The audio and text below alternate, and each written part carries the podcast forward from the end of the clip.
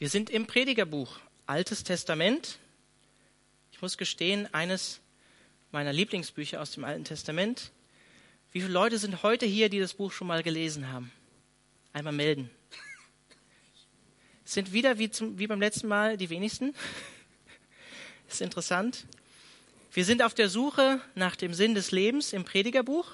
Letztes Mal haben wir die ersten elf Verse uns angeschaut. Auf der Suche nach Sinn im Leben. Heute habe ich das Thema genannt, auf der Suche nach Erfüllung im Leben. Letzten Mittwoch, als wir ins Predigerbuch gestartet sind, haben wir gesehen, dass die Welt, in der wir leben, letztlich kein endloser evolutionärer Fortschritt ist, sondern leider ein ewiger Kreislauf der Frustration und Monotonie. Nach dem Prediger, wo ich davon ausgehe, das ist Salomo, ist die Wahrheit nämlich folgende. Wir haben uns immer mehr von der ursprünglich guten Schöpfung entfernt. Und deswegen leben wir in diesem Kreislauf von Schöpfung und Tod, ohne dass die Dinge wirklich besser werden oder sich grundlegend verändern. Aber die gute Nachricht ist, das haben wir am Ende gesehen, Jesus Christus hat diesen frustrierenden Kreislauf, in dem wir als Menschen in dieser Welt leben, diese gefallene Schöpfung seit 1. Mose Kapitel 3, die hat er durchbrochen durch sein Leben, seinen Tod und durch seine Auferstehung. Und ihr wisst, ich habe letztes Mal gerne Blaise Pascal zitiert. Ich hoffe, ich sage es diesmal richtig. Vic, wie spricht man es richtig aus? Blaise, Blaise Pascal. Und äh, Gedanken, das Buch Gedanken heißt Pensée. Gut. Ich lese ihn gerne, aber äh, je ne parle pas français. Ich kann auch sagen, je m'appelle Alexander, das war's. Ich lese auf Deutsch das Buch, ja. Man verzeihe es mir. Dafür können die Weg sehr gut Deutsch, ja. Also. Also wir sind sozusagen in der Philosophievorlesung hier im Predigerbuch. Und ich möchte nicht mit dem ersten Vers im Predigerbuch starten, sondern mit wem? Mit Pascal. Ja.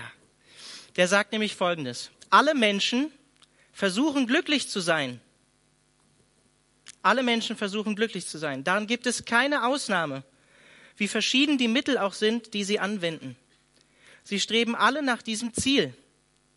Der menschliche Wille tut auch den geringsten Schritt stets nur auf dieses Ziel hin, glücklich zu sein. Er ist der Beweggrund für alle Handlungen aller Menschen, sagt er. Bis zu denen, die sich selber das Leben nehmen.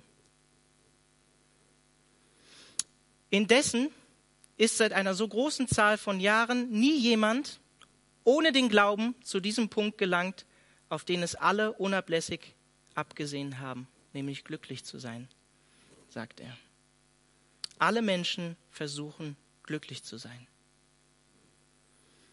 Was braucht es, damit du glücklich bist? Was braucht es, damit du zufrieden bist? Wonach strebst du, um glücklich zu sein? Worin suchst du dein Glück? Salomo Davids Sohn, König über Israel, circa 1000 vor Christus, fasst in den folgenden Versen, die, uns, die wir uns gleich zusammen ansehen, das zusammen, was wir in den ersten elf Versen schon gesehen haben. Und gleichzeitig startet er eine Suche nach Befriedigung und Erfüllung im Leben, nach Glück. Und er fängt damit an mit Weisheit, Wissen und Erkenntnis. Und ich möchte euch einfach mitgeben, wenn ich die Verse lese, ähm, auch das gesamte Kapitel 2, achtet mal darauf, wie oft er das Wort Ich im Abschnitt verwendet, den wir heute lesen. Also wenn ihr eine Bibel dabei habt, ich lese aus der Schlachterübersetzung, Prediger Kapitel 1 ab Vers 12. Die Verse 12 bis 18. Ich, der Prediger, war König über Israel in Jerusalem. Ich richtete mein Herz darauf, mit Weisheit alles zu erforschen und zu ergründen, was unter dem Himmel getan wird. Das ist ein mühseliges Geschäft, das Gott den Menschenkindern gegeben hat, damit sie sich mit ihm plagen sollen. Ich beobachtete alle Werke, die getan werden unter der Sonne, und siehe, es war alles nichtig, ein Haschen nach Wind. Krumme Sachen kann man nicht gerade machen, und die, welche fehlen, kann man nicht zählen.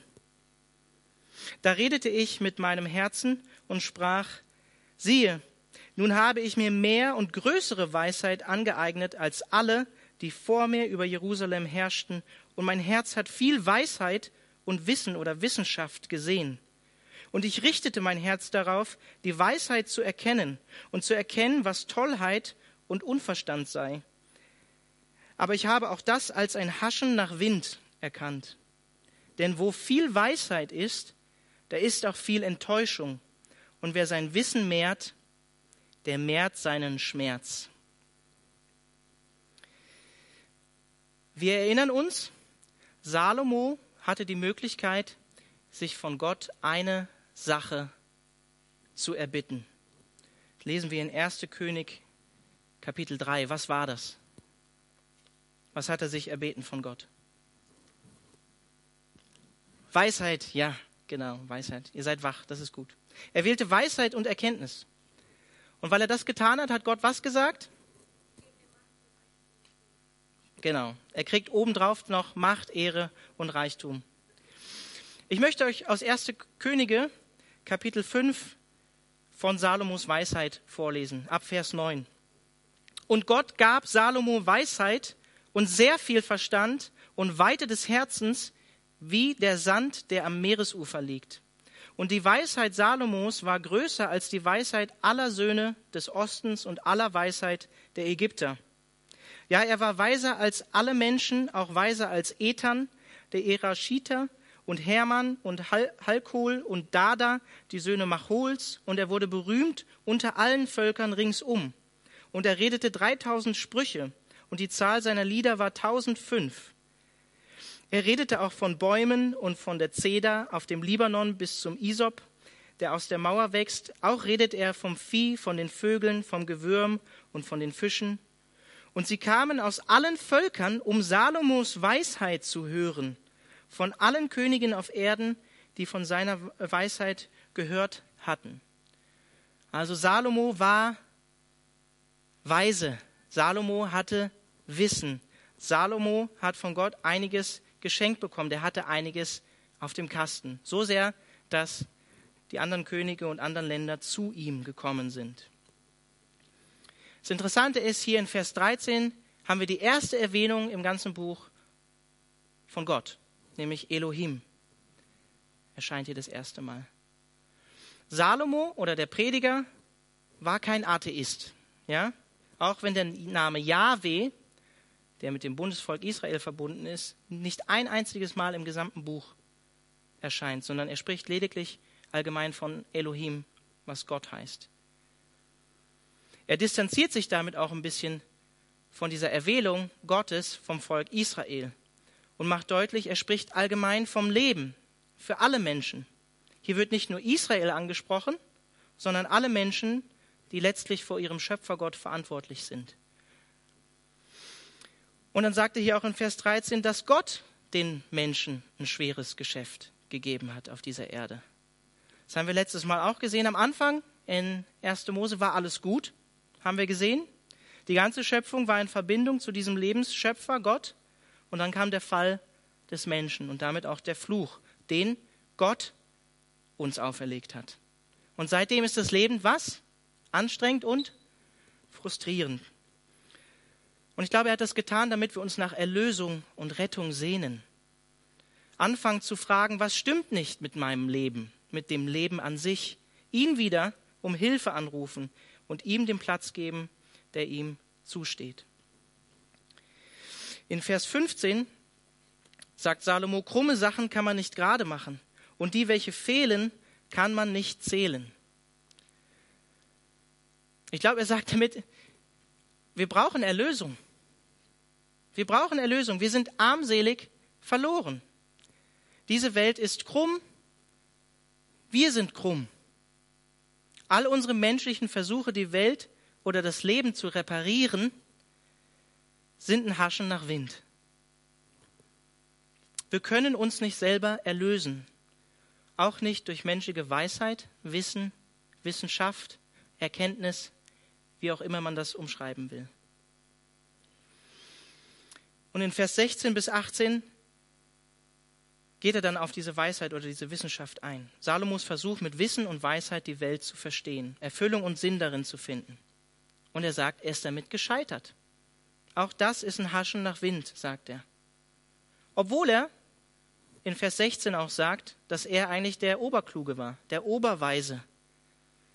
Trotzdem sagt er, alles ein Haschen nach Wind.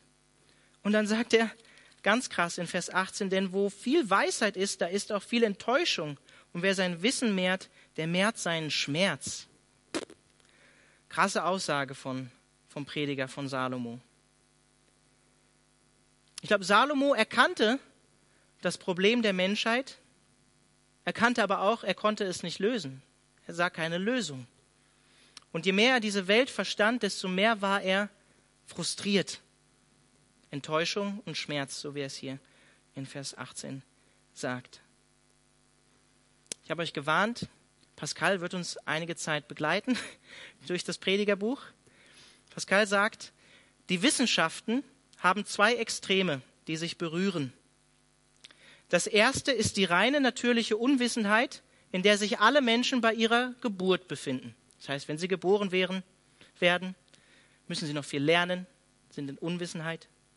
Das andere Extrem ist jene Unwissenheit, zu der die großen Seelen gelangen, also damit meint er die richtig klugen Leute, die Top-Leute der Welt, wenn sie entdecken, dass sie nichts wissen, nachdem sie alles durchlaufen haben, was die Menschen wissen können, und sich dann in der gleichen Unwissenheit befinden, von der sie ausgegangen waren. Und dann sagt er noch den Nachsatz, aber das ist eine wissende Unwissenheit, die sich selber kennt. Pascal sagt an anderer Stelle, der letzte Schritt der Vernunft ist die Erkenntnis, dass es eine Unendlichkeit von Dingen gibt, die die Vernunft übersteigen. Die Vernunft ist nur schwach, wenn sie nicht zu dieser Erkenntnis vordringt. Wenn wir nicht verstehen, dass wir begrenzt sind, dass unser Verstand, unser menschliches Wissen Grenzen hat, dann sind wir nicht wirklich weise oder vernünftig, sagt Pascal. Denk mal darüber nach. Warum betreibt der Mensch Wissenschaft? Weil er keine Ahnung hat. Weil er Dinge lernen muss. Weil er sie herausfinden muss. Deswegen betreibt der Mensch Wissenschaft. Weil er nicht vollkommen ist. Und die Welt in ihrer Komplexität verstehen, lernen muss. Arbeit, anstrengend. Er muss darüber nachdenken. Kapitel 2, Vers 1. Jetzt geht's los. Ich dachte in meinem Herzen, ich wieder, ne? Ich dachte in meinem Herzen, auf, ich will es mit der Freude versuchen und das Gute genießen, aber siehe, auch das ist nichtig. Vom Lachen sprach ich, es ist töricht, und von der Freude, was bringt sie? Ich nahm mir in meinem Herzen vor, meinen Leib mit Wein zu verwöhnen. Das gefällt mir doch so, dass mein Herz in Weisheit die Leitung behielte und mich an die Torheit zu halten, bis ich sehe, was für die Menschenkinder gut zu tun sei in ihren gezählten Lebenstagen unter dem Himmel. Ich führte große Unternehmungen durch. Ich baute mir Häuser, pflanzte mir Weinberge. Gefällt mir auch. Ich schuf mir Gärten und Parkanlagen und pflanzte darin Fruchtbäume jeder Art. Ich legte mir Wasserteiche an und daraus den sprossenden um daraus den sprossenden Baumwald zu tränken. Ich kaufte mir Knechte und Mägde und hatte auch Gesinde, das in meinem eigenen Haus geboren war. So hatte ich auch große Rinder und Schafherden, größere Rinder und Schafherden als alle, die vor mir in Jerusalem gewesen waren. Ich sammelte mir auch Silber und Gold, Schätze der Könige und Länder. Ich verschaffte mir Sänger und Sängerinnen und was zur Wollust der Menschensöhne dient, Frauen über Frauen. Und ich wurde größer und reicher als alle, die vor mir in Jerusalem gewesen waren, auch blieb meine Weisheit bei mir. Salomo oder der Prediger lebte das, was heute ebenso noch viele Menschen machen, oder? Erfüllung in den Dingen suchen, die das Leben so zu bieten hat. Wenn ich das habe, dann bin ich wirklich glücklich. Frag dich mal für dich selbst, was das vielleicht bei dir ist und ob das so ist, wenn du in die Vergangenheit in deinem Leben zurückschaust. Weil du oft dann vielleicht auch die Dinge bekommst, die du dir gewünscht hast, mit denen du gehofft hast, glücklich zu sein. Ist das so? Wenn ich das und das habe, dann bin ich wirklich glücklich? Salomo hat das so gemacht. Er hatte die Möglichkeiten, wie ein moderner Star, Hollywood-Star, wie auch immer, von Party zu Party und hat das gemacht, was ihm gefiel. In Versen 1 und 2 lesen wir, dass er es mit Freude und Genuss versucht. Erfüllung und Befriedigung, Sinn in seinem Leben zu finden. Und er sagt, hat nicht geklappt. Vers 3 lesen wir, dass er es mit Wein versucht hat. Finde ich eine gute Sache. Nicht zu viel, hat er ja auch gesagt, ne? so dass sein Verstand, ähm, dass er weise blieb. Und er hat es auch mit unklugem Verhalten, mit Torheit versucht. Also sich einfach auch mal unklug verhalten, um, um zu schauen, ob das vielleicht was bringt. Er hat auch das gesagt, nee, bringt nichts. Und in Versen 4 bis 7 haben wir gesehen, dass er es mit Häusern versucht hat, mit Unternehmungen Erfüllung zu suchen. Salomo war ein Bauer, ein Macher. Häuser, Städte, er hat ganze Städte gebaut, Weinberge sich angelegt, Gärten, Parkanlagen, Obstplantagen, Teiche, Wälder, Bedienstete, Rinder, Viehherden. Wenn ich das und das alles habe, dann bin ich glücklich, dann geht es mir gut. Salomo hat siebeneinhalb Jahre den Tempel Gottes gebaut und 13 Jahre seinen eigenen Palast. Und da siehst du auch schon vielleicht die Prioritäten von Salomo. Ich. Salomo hatte alles. Kannst du in 1. Könige 5 oder 10 nachlesen. In den Versen 8 bis 9, haben wir gesehen, dass er es mit Reichtum auch versucht hat und dass Gott ihm auch Reichtum geschenkt hat. Ja. Er hat es mit Reichtum versucht, mit Musik, mit Sex, mit Fame. Er war berühmt. Wie viele Frauen hatte Salomo? Tausend. 700 Frauen und 300 Nebenfrauen. Und er sagt, auch das hat mich nicht erfüllt. Und ich möchte eine kleine Seitenbemerkung machen, auch wenn das nicht das direkte Thema ist. Viele Männer bauen sich diesen Harem, indem sie Pornografie anschauen. Aber das erfüllt nicht.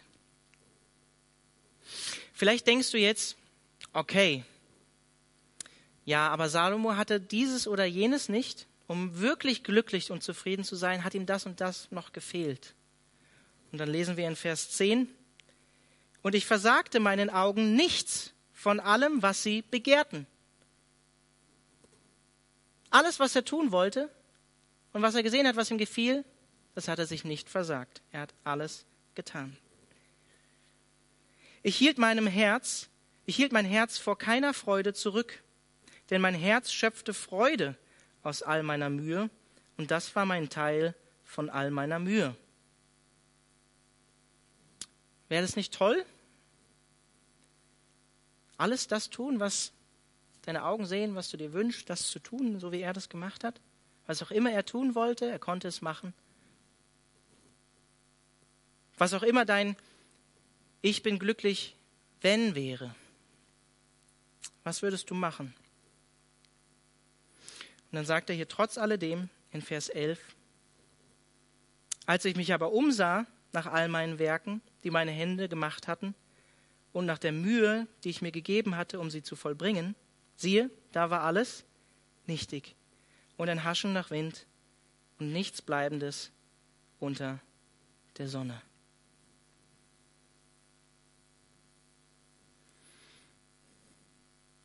Auch das hat ihn nicht erfüllt. All das, was wir gerade gelesen haben, was wir gerade aufgezählt haben. Erst denken wir, cool, in Vers 10, er hatte ein bisschen Freude. Und dann lesen wir in Vers 11, auch das hat ihn letztlich nicht erfüllt.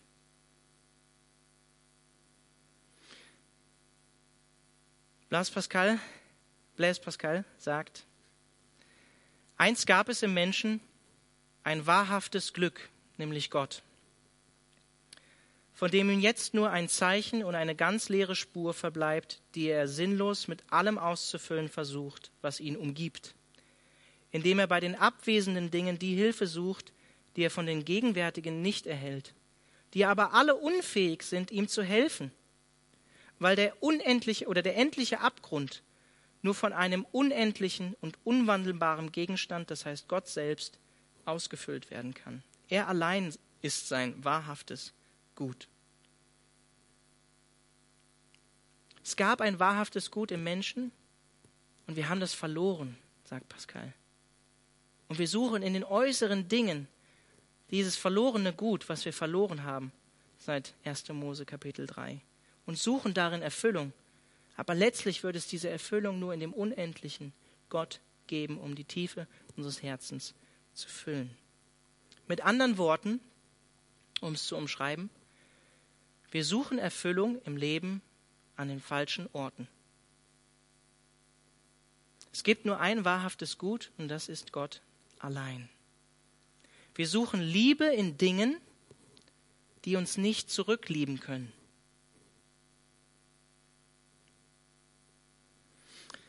Seitdem wir dieses wahre Gut verloren haben, scheinen uns manchmal alle Dinge, die uns umgeben, dieses wahre Gut zu sein. Aber wir werden darin enttäuscht. In unserer Zeit fallen wir vielleicht nicht mehr vor Götterstatuen nieder und beten Dinge an, so wie das teilweise noch in Asien oder in Indien zum Beispiel auch geschieht. Aber wir beten in unserem Herzen an, Dinge an. Und Luther sagt zum ersten Gebot Folgendes. Was heißt einen Gott haben oder was ist Gott? Das erste Gebot, du sollst keine anderen Götter neben mir haben. Antwort, worauf du nun, sage ich, dein Herz hängst und verlässt, das ist eigentlich dein Gott. Darum sage ich abermal, dass die rechte Auslegung dieses Stückes sei, dass ein Gott haben heißt, etwas haben, darauf das Herz gänzlich traut. Oder andersrum schrieben, was man liebt, dem dient man. Was man liebt, dem dient man. Alle Personen, die in diesem Raum sind, wurden als Anbeter geschaffen von Gott. Alle. In Beziehung zum Schöpfer, zum wahren Gut, wie Pascal sagt. Und diese Beziehung ist zerbrochen. Diese Beziehung ist zerbrochen. Und seitdem suchen wir Gott in allem, was nicht Gott ist. Wir alle beten an. Die Frage ist, was? Zeug dieser Welt? Woran hängst du dein Herz? Betest du die Schöpfung an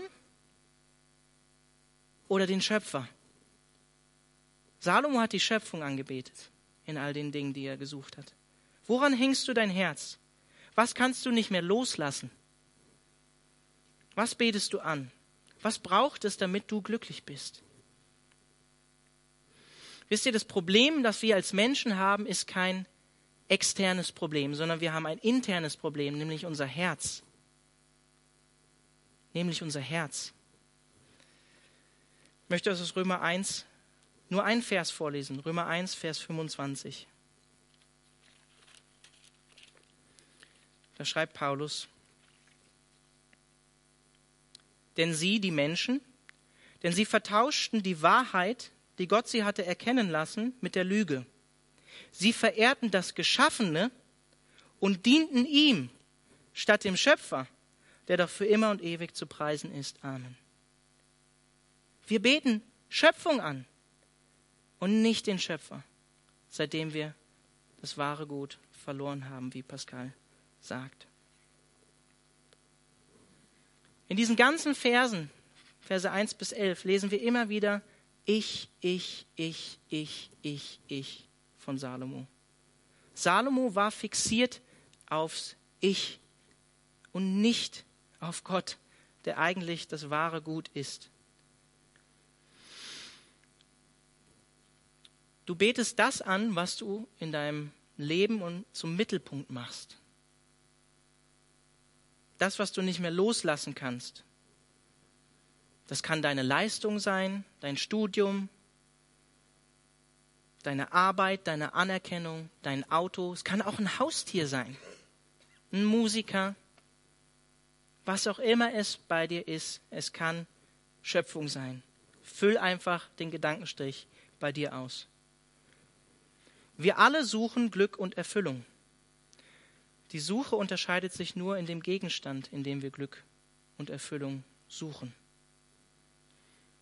Die Frage ist für dich, die du dir stellen musst, und das haben wir in vielen Liedern vorhin gesungen, bist du zufrieden in Gott?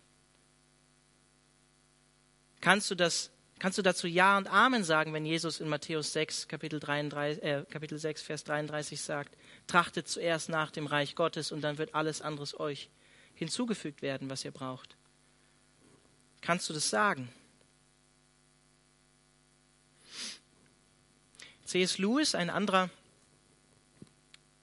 Philosoph, würde ich jetzt mal sagen, der sagt, we are far too easily pleased. Das heißt, wir sind viel zu schnell zufriedenzustellen als Menschen. Und er sagt dann weiter, wir sind eigentlich halbherzige Wesen, Kreaturen, die geschaffen sind und die sich mit Dingen zufrieden geben, die Gott gemacht hat, anstatt mit dem, der die Dinge gemacht hat, nämlich dem Schöpfer. Wir sind wie Kinder, die lieber schön im Matsch spielen, als mit Papa ans Meer zu fahren.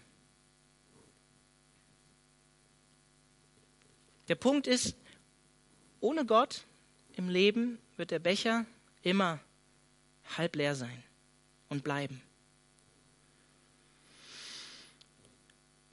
Vers 12. Und ich wandte mich zur Betrachtung der Weisheit, der Tollheit und der Torheit. Denn was wird der Mensch tun, der nach dem König kommt? Das, was man längst getan hat. In anderen Worten, das, was er schon gesagt hat in Kapitel 1, es gibt nichts Neues unter der Sonne. Auch wenn ein neuer König kommt, wird er längst das tun, was vorher schon getan wurde. Vers 13 bis 14. Und ich habe eingesehen, dass die Weisheit einen so großen Vorzug vor der Torheit hat wie das Licht vor der Finsternis. Der Weise hat seine Augen im Kopf, der Tor aber wandelt in der Finsternis. Zugleich erkannte ich jedoch, dass ihnen allen das gleiche Geschick widerfährt. Er sagt hier schon, weise und klug zu leben ist wesentlich besser als unweise zu leben. Aber Unweise und Weise trifft das gleiche Geschick. Vers 15 bis 16. Da sprach ich in meinem Herzen, wenn mir doch das gleiche Geschick widerfährt wie dem Toren, warum bin ich denn so überaus weise geworden? Und ich sprach in meinem Herzen, auch das ist nichtig. Denn dem Weisen wird ebenso wenig wie dem Toren ein ewiges Andenken zuteil, weil in den künftigen Tagen längst alles vergessen sein wird. Und wie stirbt doch der Weise samt dem Toren dahin. Er sagt, ob weise oder unweise, wir alle sterben. Wir alle werden sterben. Was will Salomo hier damit sagen? Das ist nicht fair. Das ist nicht fair. Warum habe ich mich nach Weisheit ausgestreckt und trotzdem sterben beide letztlich den gleichen Tod? Egal, ob sie weise oder unweise gelebt haben. Jetzt kommen wir zum ermutigenden, ermutigenden Teil, ja? Ab Vers 17. Da hasste ich das Leben. Sehr ermutigend. Denn mir missfiel das Tun, das unter der Sonne geschieht, denn es ist alles nichtig und ein Haschen nach Wind. Zweite Ermutigung. Ich hasste auch alle meine Arbeit, womit ich mich abgemüht hatte unter der Sonne, weil ich sie dem Menschen überlassen muss, der nach mir kommt. Salomo hatte alles und war dennoch unglücklich und depressed, depressiv mit seinem Leben. Die meisten Menschen heutzutage würden denken, ich wäre glücklich gewesen, wenn ich das gehabt hätte, was Salomo hatte. Ich bezweifle das. Wie viele Stars, die ihr so kennt, sterben an einer Überdosis Drogen? zu viele. Ging dir das schon mal so, wie Salomo das hier sagt? Ich hasste das Leben, ich hasste auch alle meine Arbeit? Mir schon. Ich hatte schon mal eine Depression, da habe ich das Leben nicht gerade gelebt. Und ich hatte auch eine Zeit lang einen Beruf, der mich nicht glücklich gemacht hat. Wir leben in einem der reichsten Länder dieser Erde, hier in Deutschland. Und dennoch sind sehr viele Menschen in diesem Land was? Depressiv. Wir haben mehr, als wir zum Leben brauchen in diesem Land. Und dennoch ist die Depressionsrate am Steigen. Die Wahrheit ist, Depression ist nicht heilbar mit materiellem Wohlstand. Depression ist eine Leere und Überforderung der Seele. Wir haben so viel Zeug, so viel Konsum in unserem Land. Und dennoch wissen die meisten Menschen, die in unserem Land leben, nicht mal, wofür sie leben, was der Sinn des Lebens ist, warum sie hier sind. Die meisten Menschen wissen es nicht. Salomo hasste seine Arbeit und das, was er getan hat. Warum? Wie er hier in Vers 18 am Ende sagt. Weil irgendjemand anders, der nach ihm kommt, sein Imperium, was er sich aufgebaut hat, übernimmt. Obwohl derjenige vielleicht noch nicht mal dafür gearbeitet hat, so wie er. Und er sagt, das ist nicht fair. Das ist nicht gerecht. Vers 19 bis 21. Und wer weiß, ob der Weise sein wird, derjenige, der nach ihm kommt und seinen Besitz übernimmt, oder ein Narr. Und doch wird er über all das Macht bekommen, was ich mit Mühe und Weisheit erarbeitet habe unter der Sonne. Auch das ist nichtig. Da wandte ich mich ab und überließ mein Herz der Verzweiflung über all die Mühe, womit ich mich abgemüht hatte unter der Sonne. Denn das Vermögen, das einer sich erworben hat mit Weisheit, Verstand und Geschick, das muss er einem anderen als Erbteil abgeben, der sich nicht darum bemüht hat. Auch das ist nichtig und ein großes Unglück. Letztlich lässt der Tod alle Errungenschaften, die wir in unserem Leben so aufbauen, durch unsere Hände rinnen. Und Salomo musste alles, was er sich erarbeitet hatte, letztlich seinem Sohn Rehabeam überlassen. Jetzt dürft ihr dreimal fragen, war der weise?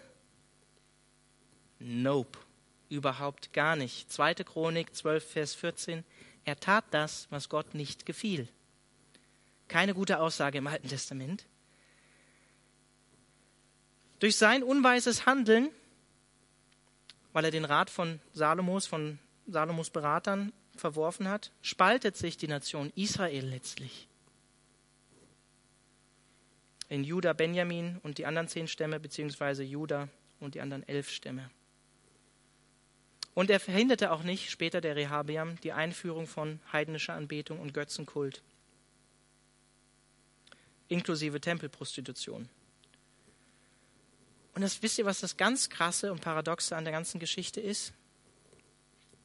Letztlich wurde Rehabiam, ich glaube in seinem fünften Jahr, Regierungsjahr, durch Ägypten überfallen.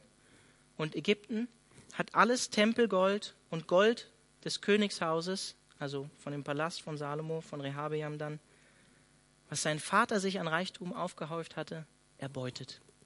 Alles.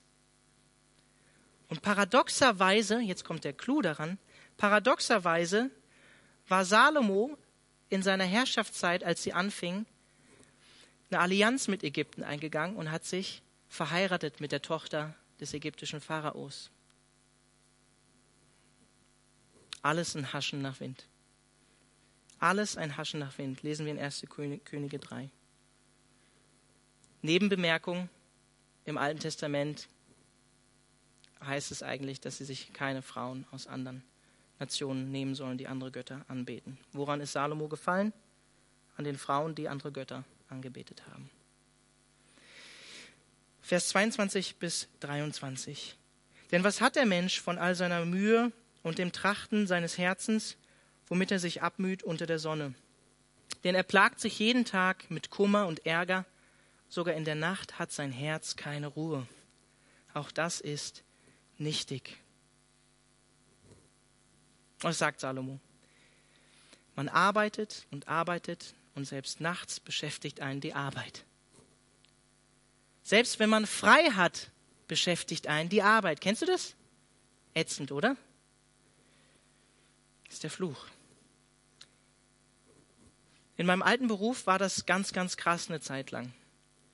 Selbst an Tagen, an denen ich frei hatte, haben mich Gedanken von Panik, Unruhe und Magenschmerzen beschäftigt. Schon am Samstagmorgen, Sonntagmorgen hatte ich Magenschmerzen. Vers 24 bis 26, ein Schimmer der Hoffnung. Ist es dann nicht besser für den Menschen, dass er esse und trinke und seine Seele Gutes genießen lasse in seiner Mühsal? Doch habe ich gesehen, dass auch das von der Hand Gottes abhängt. Denn wer kann essen und wer kann genießen ohne mich, ohne Gott? Denn dem Menschen, der vor ihm wohlgefällig ist, gibt er Weisheit und Erkenntnis und Freude. Aber dem Sünder gibt er die Plage zu sammeln und zusammenzuscharen, um es dann dem abzugeben, der Gott wohlgefällig ist. Auch das ist nichtig und ein Haschen nach Wind. Endlich kommt hier mal wieder Gott ins Spiel, oder? Nach dem ganzen Ich, Ich, Ich, Ich, Ich kommt hier mal wieder Gott ins Spiel. Vers 25. Wer kann genießen ohne mich? Könnt ihr euch in Anführungszeichen sozusagen setzen, als wenn Gott das sagt. Wer kann genießen ohne mich? Niemand so wirklich. Das ist der Punkt. Gott ist sozusagen die Anleitung zu einem gelingenden und genussreichen Leben. Mit ihm können wir die geschaffenen Dinge auf eine angemessene Art und Weise genießen. Unter uns Christen gibt es leider manchmal diese komische Einstellung, oh, das war schön, hat sich gut angefühlt, es hat lecker geschmeckt, es hat Spaß gemacht, ich muss Buße tun. Das ist Blödsinn, häufig Blödsinn. Der Wunsch, glücklich zu sein, so wie ich am Anfang Pascal zitiert habe, der Wunsch, glücklich zu sein, ist kein ungeistlicher Wunsch. Nein, ist es nicht. Die Frage ist, worin du dein letztes Glück suchst. Ich glaube, es gibt so etwas wie einen christlichen Hedonismus. Gott ist kein Gott, der uns Spaß, Freude oder Glück verbieten will. Er verbietet uns kein gutes Essen, kein gutes Trinken, Freude an der Musik, im Gegenteil, freut euch, freut euch alle Zeit, sagt Paulus. Ich glaube, das Problem sind auch nicht die Dinge wie Sex, Geld, Kleidung, Freude, Lachen, Musik, Macht, Alkohol. Das sind alles keine ungeistlichen Dinge, sind in sich nichts Schlechtes. Aber wir missbrauchen diese Dinge, weil unser Herz schlecht ist, nicht weil die Dinge schlecht sind. Diese Dinge, von denen ich gerade gesprochen habe, Geld, Kleidung und so weiter, in einer göttlichen und angemessenen Weise genießen zu können, kommt aus Gottes Hand, wie er hier sagt in Vers 24. Doch habe ich gesehen, dass auch das von der Hand Gottes abhängt. Es ist ein Geschenk, das auf eine angemessene Art und Weise genießen zu können. Mit anderen Worten, um die Dinge, die Gott geschaffen hat, richtig genießen zu können, ohne dass sie unsere Götter werden oder unsere Götzen, die wir brauchen, an denen wir unser Leben, an die, an die wir unser Leben hängen, brauchen wir das wahre Gut, wie Pascal sagt, nämlich Gott. Ohne Gott sind diese Dinge hohl und leer. Oder wir machen sie sogar zu Göttern.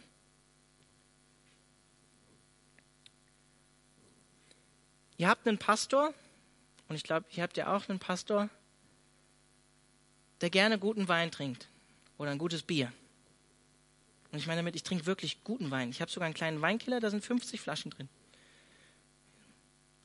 Und wenn ich guten Wein sage, dann ist es auch ganz guter Wein. Ich mag es, gute Sachen zu essen. Ich koche super gern mit meiner Frau. Ich mag Sex. Ja, unser Sohn ist nicht wie auch immer auch ihr denkt, entstanden. Wisst ihr was, heute hier in diesem Beruf als, als Pastor arbeite ich wesentlich mehr als in meinem alten Beruf in der Personaldienstleistung. Aber wisst ihr, was das Witzige ist? Mir geht es wesentlich besser. Mir geht es wesentlich besser. Es ist nichts Ungeistliches. Ist nichts Ungeistliches, sich eine Arbeit zu suchen, die dir Sinn gibt. Auch wenn Arbeit noch immer Arbeit bedeutet und wir uns erschlagen fühlen von der Menge von Dingen, die dieses Jahr auf uns zukommen. Ihr könnt übrigens auch für uns beten.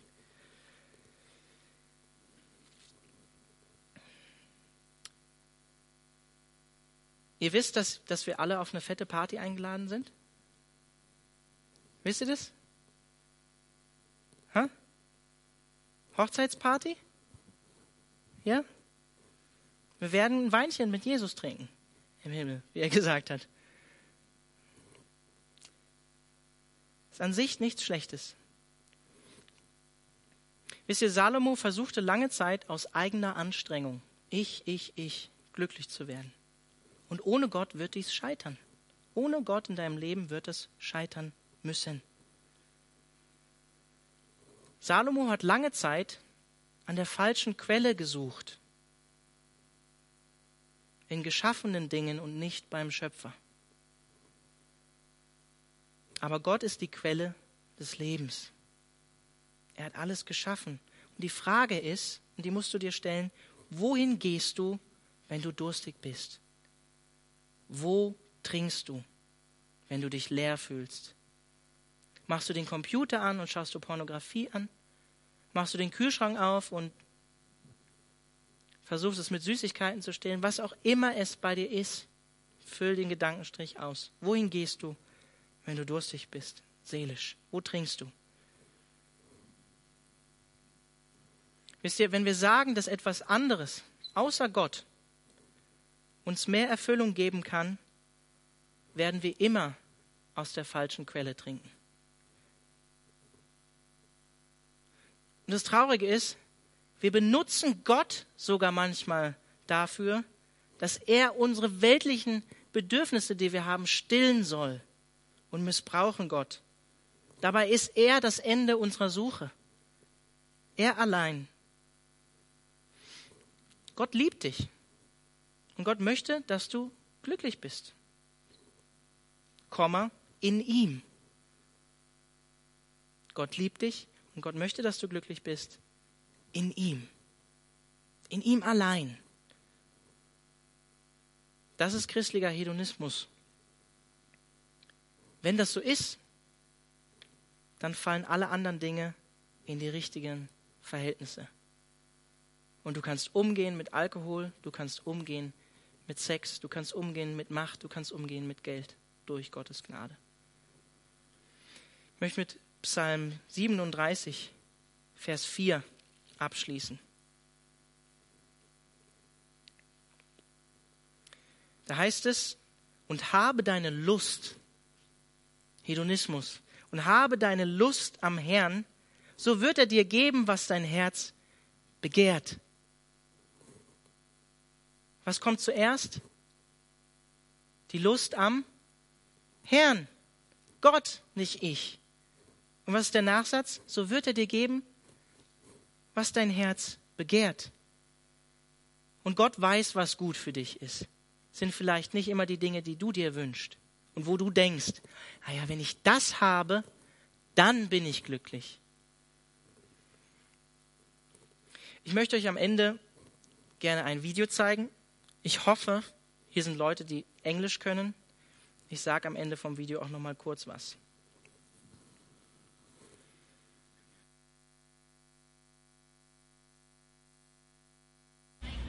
Is Jake Boris. I'm the lead singer of August Burns Red.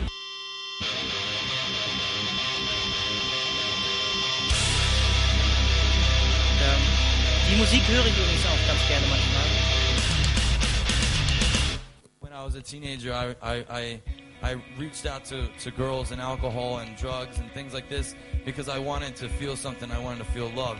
I started playing music at the age of 17, and I was like, that's what I want. I'm going to work to get this respect in my life. And I started doing it, and people came to me. People loved my music. I was using my energy for the for wrong. I wasn't doing the right thing with it. And I feel like now that I look back, I think God was like, man, it's close. You're this close to doing doing what you needed to do.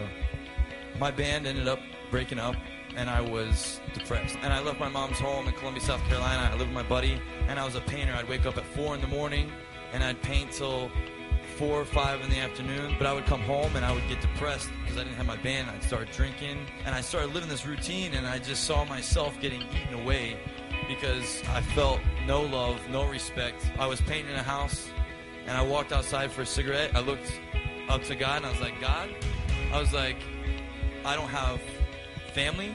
I don't have love. I don't have respect for myself. I don't have anything.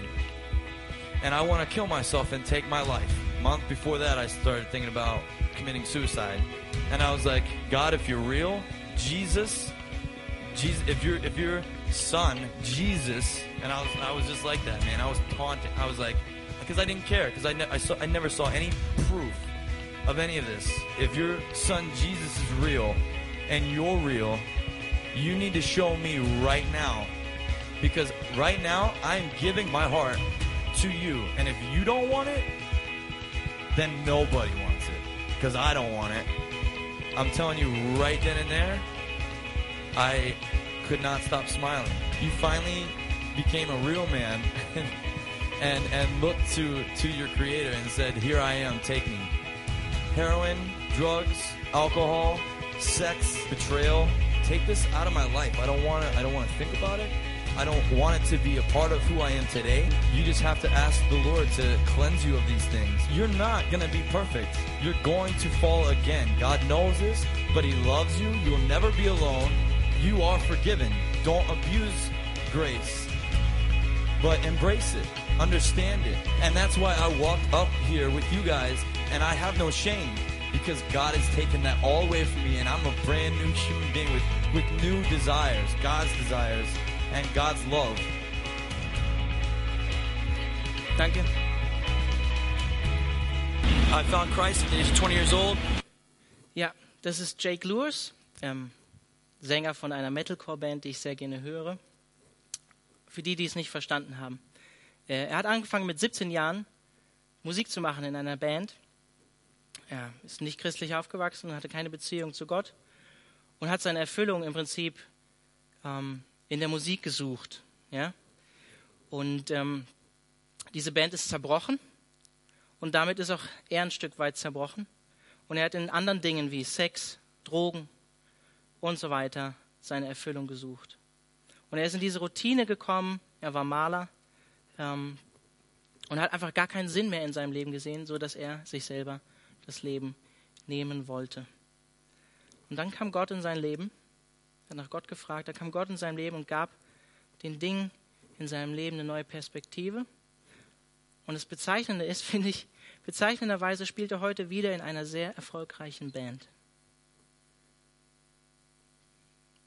Musik an sich ist nichts Schlechtes, aber er hat eine neue Perspektive von Gott bekommen. Er sieht nicht mehr seinen Selbstwert und seine Erfüllung in der Musik und ist nicht mehr abhängig davon.